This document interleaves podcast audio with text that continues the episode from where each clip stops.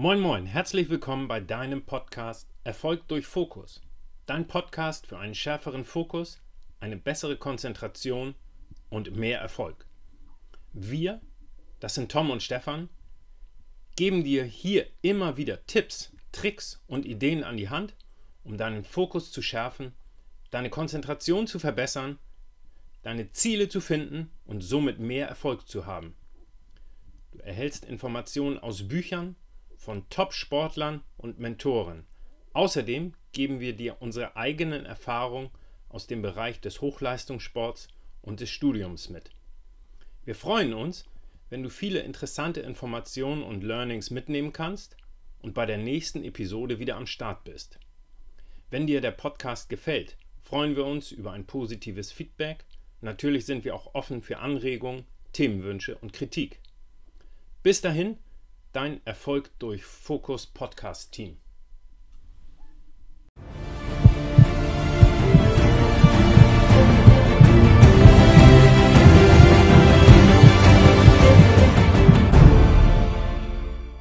Okay. Super. Ja, liebe Zuhörer, ich habe heute einen ganz, ganz mega tollen Gast, nämlich den Christian Redel. Also erstmal ganz, ganz vielen Dank, Christian, dass du dir die Zeit nimmst, meinen Zuhörern Antworten zu geben zum Thema Erfolg und Fokus. Vielleicht magst, du dich, vielleicht magst du dich einmal in ein paar Sätzen kurz vorstellen. Ja, hallo, Christian Redl, mein Name, ich komme aus Österreich, wie man unschwer an meinem Sprachfehler hören kann. Ich habe in den letzten Jahren äh, elf Weltrekorde im Freitauchen oder auch Apnoe-Tauchen genannt äh, aufgestellt, die meisten davon unter Eis oder in Höhlen. Ähm, das Freitauchen ist das Tauchen ohne Pressluftflasche. Äh, normalerweise macht man das ja irgendwo im, im Hallenbad. Ich habe das Ganze halt für mich entdeckt, dass ich es unter Eis machen möchte. Warum? Weil beim Hallenbad habe ich ja immer die Möglichkeit aufzutauchen und unter Eis ist eben die geschlossene Eisdecke über meinem Kopf.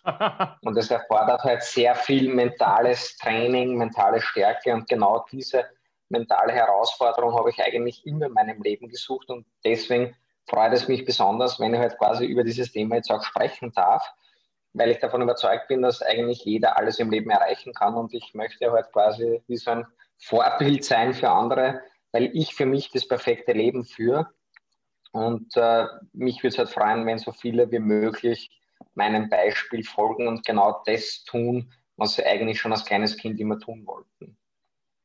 Ja, sehr, sehr, sehr spannend.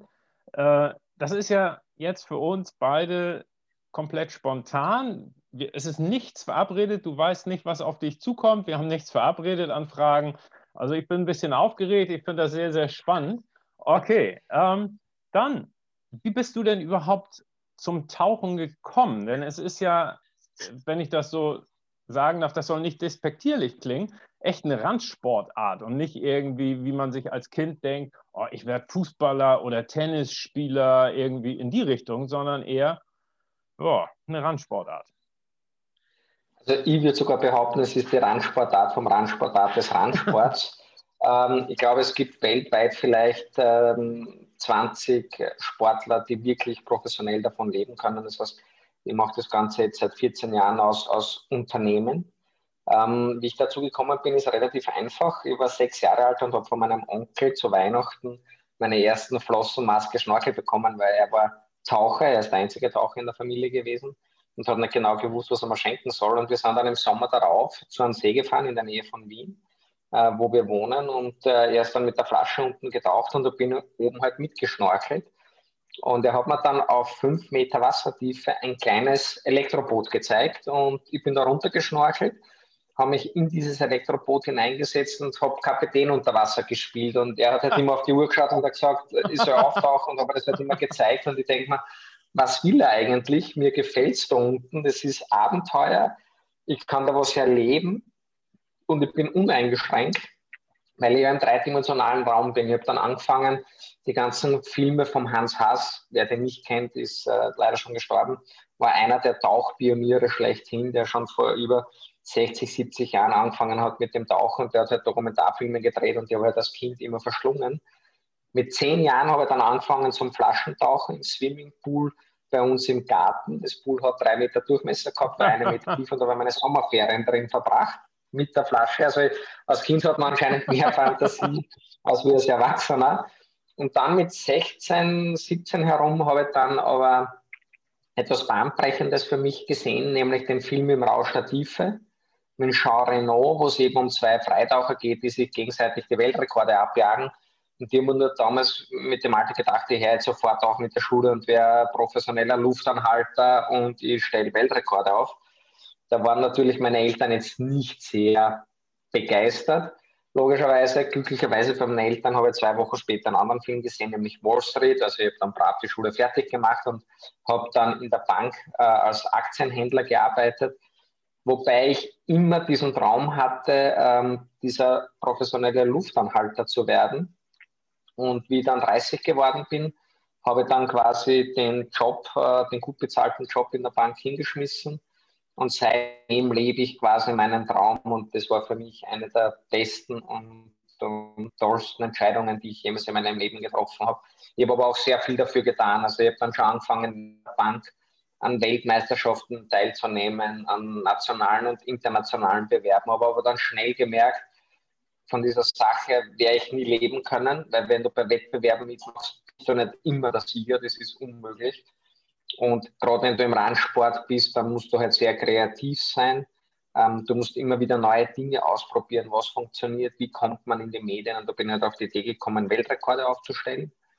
Und dann habe ich halt 2003 meinen ersten Weltrekord aufgestellt fürs Guinness Buch der Rekorde im Streckentauchen und Eis. Sehr, sehr cool. Also das ist ja spannend. Ähm, Christian, was bedeutet denn für dich das Wort Erfolg? Vielleicht nicht nur auf den Sport bezogen, sondern auch auf das Leben neben dem Sport bezogen. Also Erfolg bedeutet für mich, das jeden Tag tun zu können, was ich möchte. Und äh, das ist auch ein bisschen so mit dem Wort Freiheit verbunden, unter Anführungszeichen. Ähm, es geht bei mir da jetzt nicht so sehr um irgendwelche materiellen Dinge, sondern tatsächlich darum, ähm, was mir wichtig ist im Leben, ist diese Freiheit. Ich kann jeden Tag tun und lassen, was ich möchte. Und das ist eigentlich unbezahlbar. Äh, wenn ich tauchen gehen will, gehe ich tauchen. Wenn ich jetzt einen Vortrag halten möchte, halte ich einen Vortrag. Ich habe halt diese Freiheit mir herausgenommen, auch zu sagen, ich möchte jetzt mit dir das tun, ja, diesen Podcast. Ich muss es ja nicht tun. Ja, es zwingt mir jetzt kein Chef dazu oder sonstiges das heißt, ich mache alles, was ich mache, freiwillig und aus dieser Überzeugung heraus. Und das ist eigentlich für mich Erfolg. Ja. Ich kann um die ganze Welt fliegen. Ich habe äh, schon alle Ozeane bereist, ich war auf allen Kontinenten. Ähm, also das ist eben das, was für mich das Wichtige ist, jeden Tag das zu tun äh, für das, was ich brenne. Also das ist eigentlich Erfolg für mich. Okay, sehr, sehr cool. Ich habe schon viele Interviewpartner gehabt, die ich bisher erst auf meinem Blog veröffentlicht habe, noch nicht als, als reinen Podcast. Und einige der Sportler, die haben Ähnliches gesagt, nämlich genau so, ich, ich kann tun und lassen, was ich will und keiner macht mir Vorschriften. Ja, sehr cool. Vielleicht hast du eine ähnliche Antwort äh, wie die Vorgänger, nämlich gibt es deiner Meinung nach Eigenschaften, die erfolgreiche Menschen mitbringen? Also so dieses Thema Erfolgseigenschaften. Hast du da irgendwie ein paar Punkte? Mhm. Mhm. Also ich glaube mal, dass das, das Wichtigste, ähm, was man haben sollte, ist Ausdauer. Ähm, ich glaube, äh, das ist so ein Problem von unserer Zeit, dass jeder innerhalb von kürzester Zeit mit seinem Startup Millionär werden möchte oder wenn es nicht gleich mal rund rennt, dann schmeißt man die Sache wieder hin. Ähm, also wie gesagt, ich habe äh, mit 16 die Idee gehabt, professioneller Luftanhalter zu werden und 14 Jahre später habe ich das realisiert und habe aber in diesen 14 Jahren alles getan, um irgendwann dieses Ziel zu erreichen. Ich habe oft sehr viele Ideen von, von Tauchgängen, die vorher noch nie gemacht worden sind, ich wollte unbedingt am Nordpol tauchen gehen. Es hat halt dann zehn Jahre fast gedauert, um das Ganze zu planen, um das Ganze vorzubereiten. Also von dem her ist es natürlich schon sehr aufwendig teilweise. Und es ist ja so, dass nicht jeder Weltrekordversuch gelingt. Ja? Also es ist auch immer entscheidend, wie geht man mit äh, Rückschlägen um, mit Niederlagen. Ja? Ähm, kann natürlich sagen, naja gut, der Weltrekord hat jetzt nicht versucht, das ist jetzt nicht mein Sport, ich mache was Neues. Ähm, oder ich kann natürlich sagen, was habe ich jetzt daraus gelernt, um es beim nächsten Mal zu vermeiden, diese Fehler. Ähm, ich glaube auch, dass es extrem wichtig ist, dass man Entscheidungen trifft. Zu dem Thema habe ich erst im Frühjahr ein Buch veröffentlicht, wirklich Leben heißt entscheiden, ähm, weil es gibt sehr, sehr viele Mentaltricks, die man anwenden kann, nur jeder Mensch funktioniert anders, bin ich draufgekommen. Und, ähm, aber alles beginnt mit der Entscheidung. Also egal, ob jetzt glückliches Leben für oder ein nicht so glückliches Leben für, also alles hat seinen Ursprung in der Entscheidung. Und ich glaube halt, dass die erfolgreichen Menschen sehr schnell Entscheidungen treffen können, ähm, ohne wirklich jetzt sich da jetzt wochenlang darüber den Kopf zu zerbrechen, was wäre gewesen, wenn ich die Entscheidung jetzt anders getroffen habe, weil was in der Vergangenheit ist, ist sowieso nicht änderbar. Ja. Also ich glaube, es gibt schon ein paar Faktoren, die hier wichtig sind. Ja. Ähm, und äh, um ehrlich zu sein, kennen natürlich viele andere Sportler auch oder auch Wirtschaftschefs, die sehr erfolgreich sind in ihren Unternehmen. Und diese Menschen ticken alle relativ ähnlich. Ja, das heißt, äh, die meisten ähm, sind so gepolt, dass sie eher lösungsorientierte Menschen sind und keine problemorientierte Menschen. Es gibt für mich keine Probleme, ähm, sondern es gibt immer nur Lösungen. Ja, manchmal dauert es halt länger, bis man die Lösung findet. Ähm, und was, glaube ich, auch ganz wichtig ist, dass diese erfolgreichen Menschen niemals auf die Leute gehört haben, die immer gesagt haben, das geht nicht. Also ich glaube, das ist ein ganz, ganz wichtiger Faktor. Ähm, auch äh, bei mir sehr oft passiert, wo halt dann die Familie, die Freunde gesagt haben, bist du das Wahnsinns, du kannst jetzt nicht selbstständig machen, du bist jetzt 30, verdienst super viel Geld, hast ein Haus gebaut, das fremdfinanziert ist, wie willst du das bezahlen? Ja, ähm, und dann wirklich alle dagegen gesprochen. Also da war eine einzige Person, die gesagt hat, ja, mach es, das ist super. Und das war der Felix Baumgartner, mein Mentor und Freund. Ähm, nur gut, Felix Baumgartner springt aus der Stratosphäre, das machen halt viele andere auch nicht.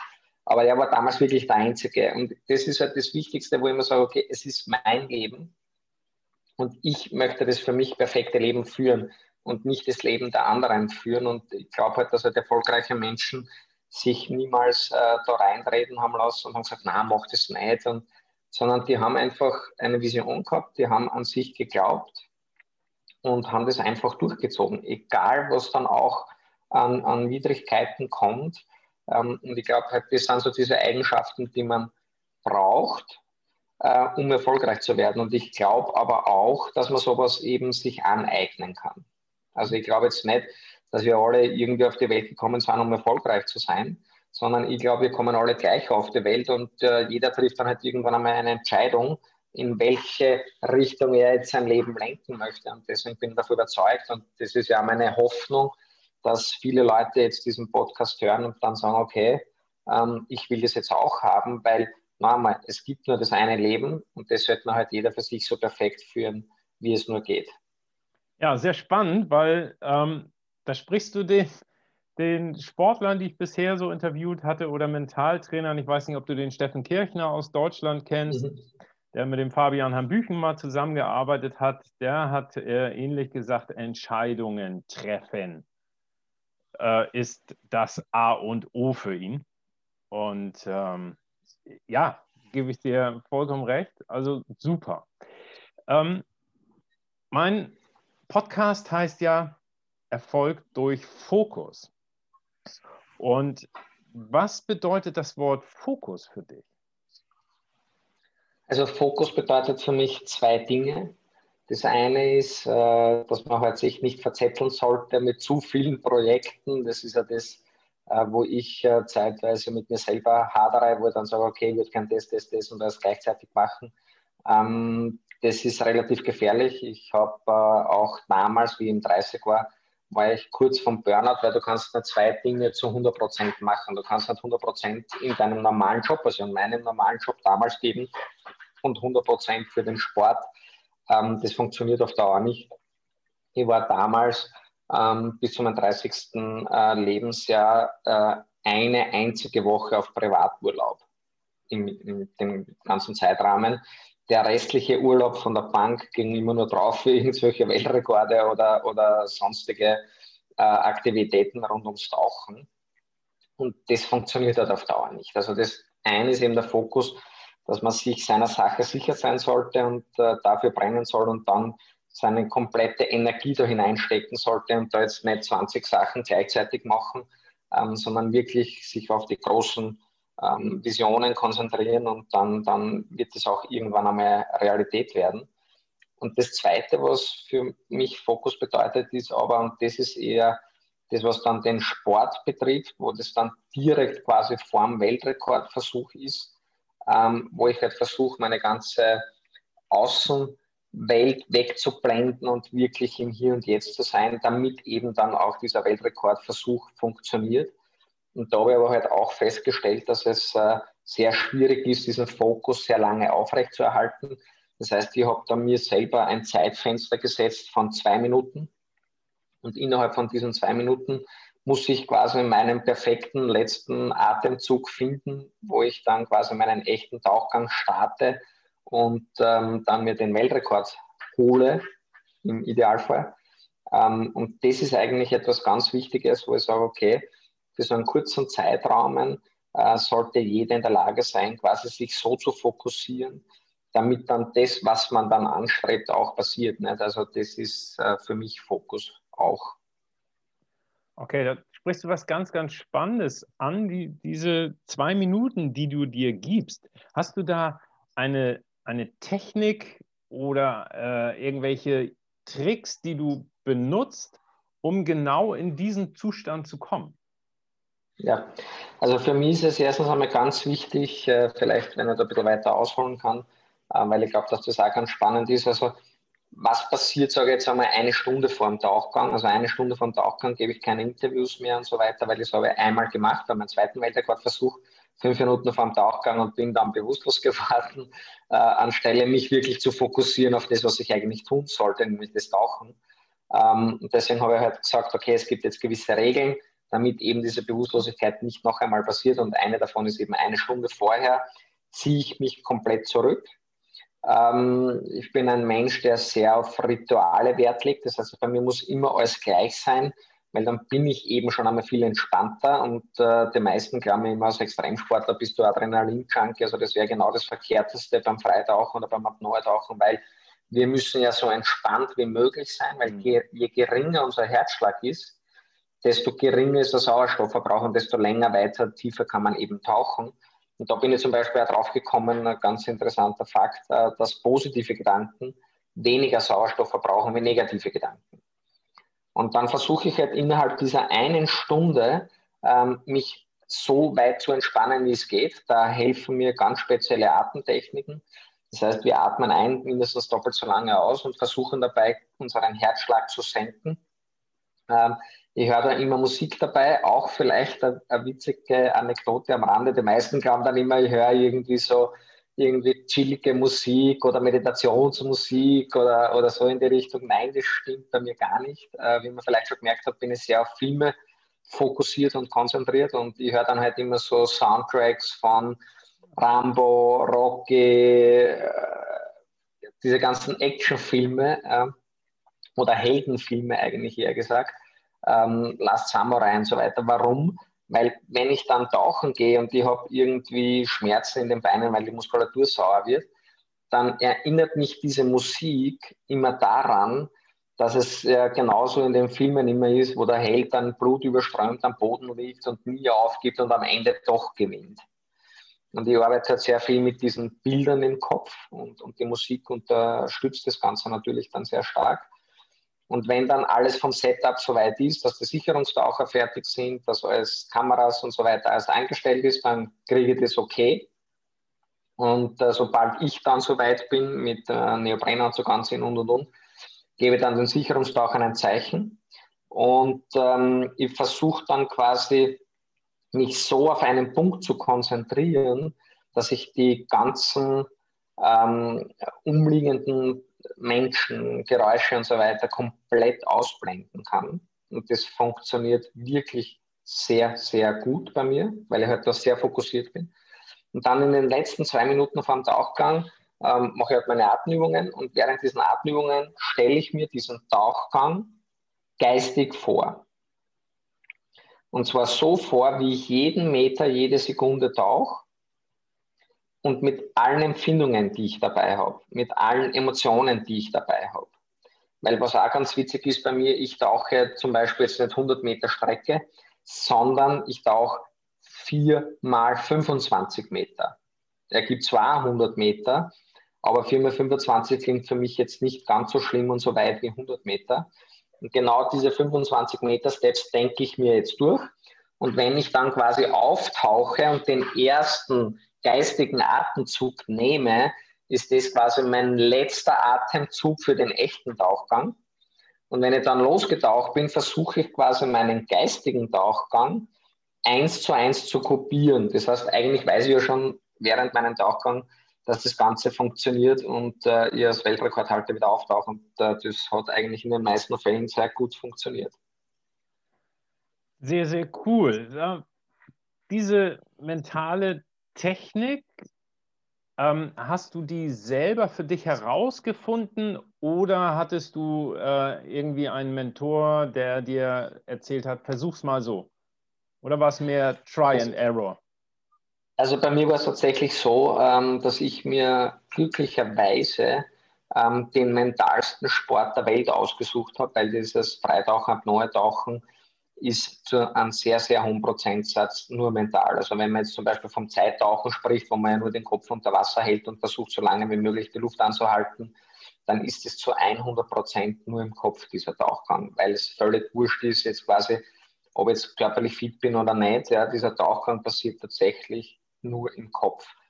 Ähm, und da habe ich jetzt sehr viel gelernt, erstens einmal, wie mein Kopf funktioniert, eben durch drei und Error. Also wie gesagt, nicht jeder Weltrekordversuch hat funktioniert.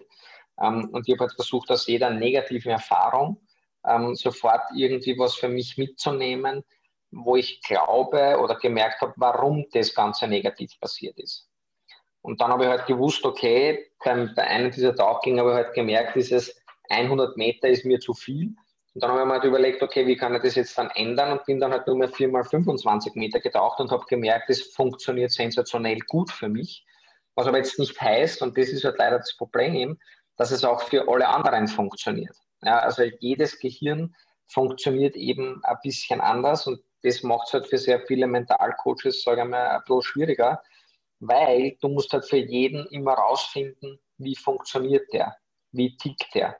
Und das implementiert aber eine ganz wichtige Sache, die halt leider sehr viele Menschen nicht machen, wenn sie eben mental sich weiterentwickeln wollen, nämlich die Grundvoraussetzung dafür ist, dass man immer ehrlich zu sich selber ist. Das ist einmal das erste Wichtige. Ja. Und das zweite, was ich halt gemerkt habe, was extrem wichtig ist, wachsen und weiterentwickeln kannst du dich erst im Grenzbereich. Ja. Das heißt, wenn du nicht im Grenzbereich unterwegs bist, ja, und das meine ich jetzt aber nicht, dass jetzt jeder sofort mit Luftanhalten anfangen soll, mhm. was natürlich auch okay ist, ihr könnt ganz gern zu mir in die Kurse kommen, um diese Erfahrungen zu machen, aber wenn du immer nur in der Komfortzone bist, ja, dann weißt du ja nie, wie du in einer gefährlichen Situation, in einer Stresssituation äh, reagierst. Und erst dann, wenn ich das alles weiß, wie ich da reagiere, kann ich dann für mich entscheiden, war das jetzt eine gute Reaktion oder war das jetzt eine schlechte Reaktion. Und was kann ich daraus jetzt mitnehmen, ja, wenn es eine schlechte Reaktion zum Beispiel war. Damit ich eben diesen Fehler nicht noch einmal mache, weil ich glaube, das Schlimmste, was man tun kann, ist, dass man einen Fehler zweimal macht, aber es wird niemals passieren, dass man keinen Fehler macht. Das ist ein Ding der Möglichkeit.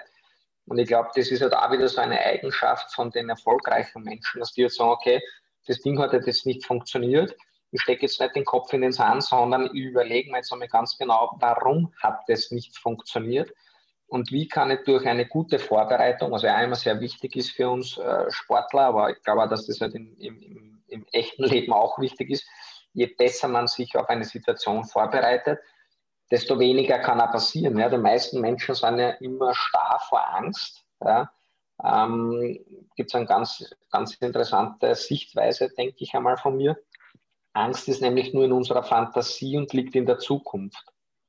Das heißt, die meisten Menschen machen sich da permanent Gedanken über Dinge, die vielleicht eintreten. Das tue ich nicht, sondern ich bin zum Beispiel jemand, der ähm, nicht in der Angst lebt, ja, sondern bei Gefahr reagiert, weil die Gefahr ist jetzt und die ist real. Aber Angst ist ja immer nur was in meinem Kopf und das passiert in der Zukunft. Ähm, und je besser da jetzt eben die Vorbereitung ist, ja, je besser mein Risikomanagement ist, desto geringer ist ja, dass etwas Gefährliches passiert. Dadurch steigt ja automatisch auch das Selbstbewusstsein und das Selbstwertgefühl. Und dadurch ist natürlich die Wahrscheinlichkeit, dass man wieder erfolgreich wird, wieder sehr viel höher, als wenn jetzt natürlich man denkt, naja, wenn es jetzt nicht funktioniert, dann bist du ja schon automatisch gehemmt. Und ich glaube, ähm, wenn man jetzt gehemmt ist, dann geht definitiv irgendwann etwas schief. Ja, also ich, ich gebe dir 100% recht, weil ich glaube auch Angst, Angst und Sorge ähm, sind A, schlechte Ratgeber und B, ähm, sind wir Menschen neigen dazu, immer so ein äh, Worst-Case-Szenario uns auszumalen und steigern uns immer weiter da rein in dieses Angstszenario und am Ende äh, bist du starr vor Angst und machst nichts. Genau, und das kommt wahrscheinlich daher, dass halt sehr viele Menschen leider noch immer in ihrer Vergangenheit leben. Die dann sagen, naja, hätte ich damals doch diese Entscheidung getroffen, dann wäre dieses oder jenes nicht passiert. Und wenn ich jetzt eine negative Erfahrung gemacht habe, dann will ich die ja nicht noch einmal haben. Also lass es gleich bleiben, statt mir zu überlegen, was könnte ich eigentlich Besseres tun. Also ich glaube einfach, dass wir ähm, das Problem haben, wir vergleichen permanent. Ja, wir sagen, früher wird die Entscheidung getroffen, dann ist das passiert. Ähm, und ich habe halt mir abgewöhnt, vor vielen, vielen Jahren in meiner Vergangenheit zu leben. Das heißt, ich bereue keine einzige Entscheidung in meinem Leben. Ich würde alles genauso wieder machen. Und ich würde aber auch nicht darüber nachdenken, ähm, was gewesen wäre, wenn. Ja, es macht ja keinen Sinn. Ich kann es ja eh nicht mehr ändern. Ja. Ähm, und je mehr man darüber nachdenkt, ja, desto eher kommt man ja auf gewisse Dinge drauf. Ich meine, wie oft haben wir uns äh, erwischt, auch ich in meiner Vergangenheit, dass ich mir über Dinge nachgedacht habe, ein Horrorszenario ausgemalt habe und was ist dann passiert? Nichts. Also wie oft haben wir uns Horrorszenarien ausgemalt und wie oft sind sie dann tatsächlich eingetreten? Genau. Also ich kann mich an gar nichts erinnern, ja, in, so einer, in so einem Fall, ja, weil ich das sowieso alles ausblende. aber, aber wie oft, ja, und dann muss man halt einfach offen sein, ehrlich zu sich selber sein und das einmal alles so einmal überlegen und Revue passieren, ja, und dann einfach einmal denken, okay, eigentlich ist ja das tatsächlich noch nie passiert oder vielleicht einmal, ja, okay, ähm, aber dann kann es ja auch wieder was daraus lernen. Also in, in, wenn ich darüber nachdenke, ist das alles immer super schlimm gewesen und dann war es eigentlich nie so. Ähm, und deswegen ist es halt für mich wichtig gewesen, diese Dinge einmal zu analysieren, zu schauen ja, und daraus quasi meine Lehren zu ziehen. Ja, weil normal, jeder Mensch tickt ein bisschen anders. Beim einen geht es schneller, beim anderen geht es langsamer. Aber ich glaube, wenn man sich damit auseinandersetzt mit dem Thema, ähm, und man dann einfach offen und ehrlich zu sich selber ist und einfach einmal überlegt, wie habe ich in der Vergangenheit agiert und reagiert und was tue ich jetzt? Taugt man das noch immer oder was müsste ich jetzt ändern, um da eben äh, eine Veränderung quasi im Leben äh, zu erreichen? Dann glaube ich, ist das schon mal der erste wichtige Schritt. Ja? Und das Zweite, was ich da auch immer glaube, ist, äh, dass es wichtig ist, dass man sich wirklich mit äh, positiv denkenden Menschen umgibt, äh, die einem in der Sache unterstützen und nicht runterziehen, weil sobald jemand runterzieht, ist es natürlich leichter, sich auch von demjenigen beeinflussen zu lassen. Und du musst ja quasi dann immer da dagegen argumentieren und das kostet natürlich auch sehr viel Energie.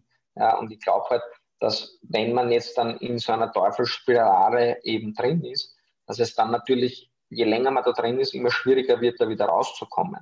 Ähm, dann sagt man ja immer, ja, aber früher war das besser und da war das anders. Das ist völlig egal. Ja? Also wir leben im Hier und Jetzt und das ist eigentlich etwas ganz Wichtiges. Ja? Ich kann nämlich die Vergangenheit nicht beeinflussen, sondern maximal ein bisschen in die Zukunft hinein was verändern, aber keiner weiß, was morgen passiert.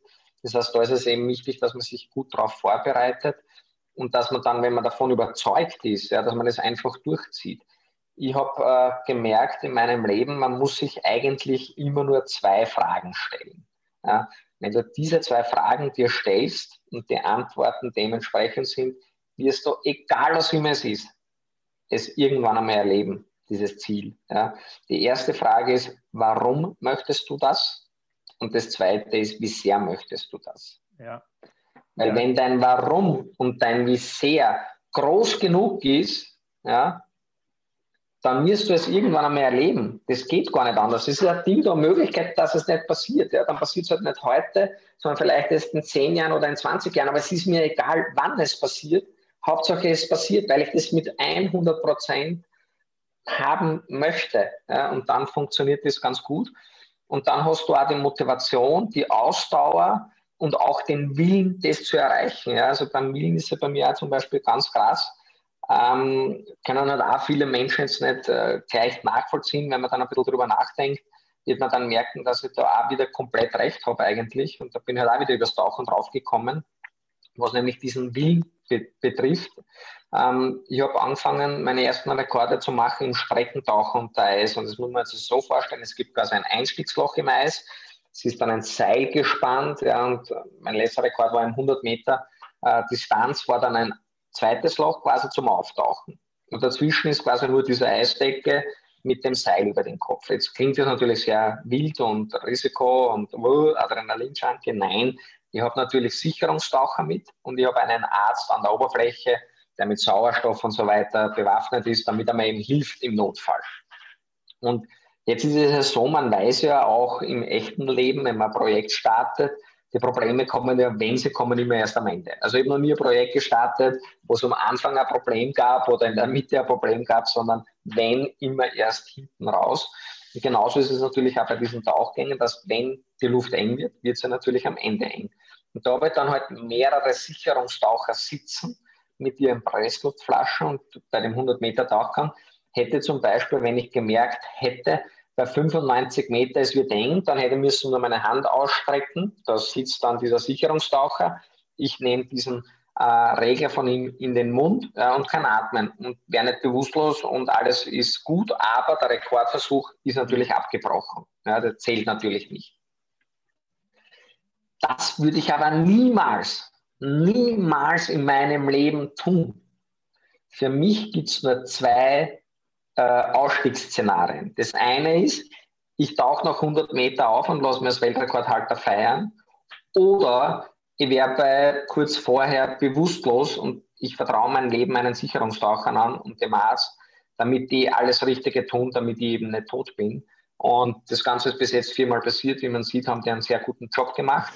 Aber warum würde ich niemals diesen Tauchgang absichtlich äh, dann beenden? Weil würde ich jetzt bei 95, 96, 97 Meter dahin schwimmen und atmen, dann würde ich mir ja ein Leben lang eine Frage stellen. Was wäre gewesen, wenn ich diese zwei, drei, vier Meter weiter geschwommen wäre? Hätte ich es geschafft oder wäre ich bewusstlos geworden?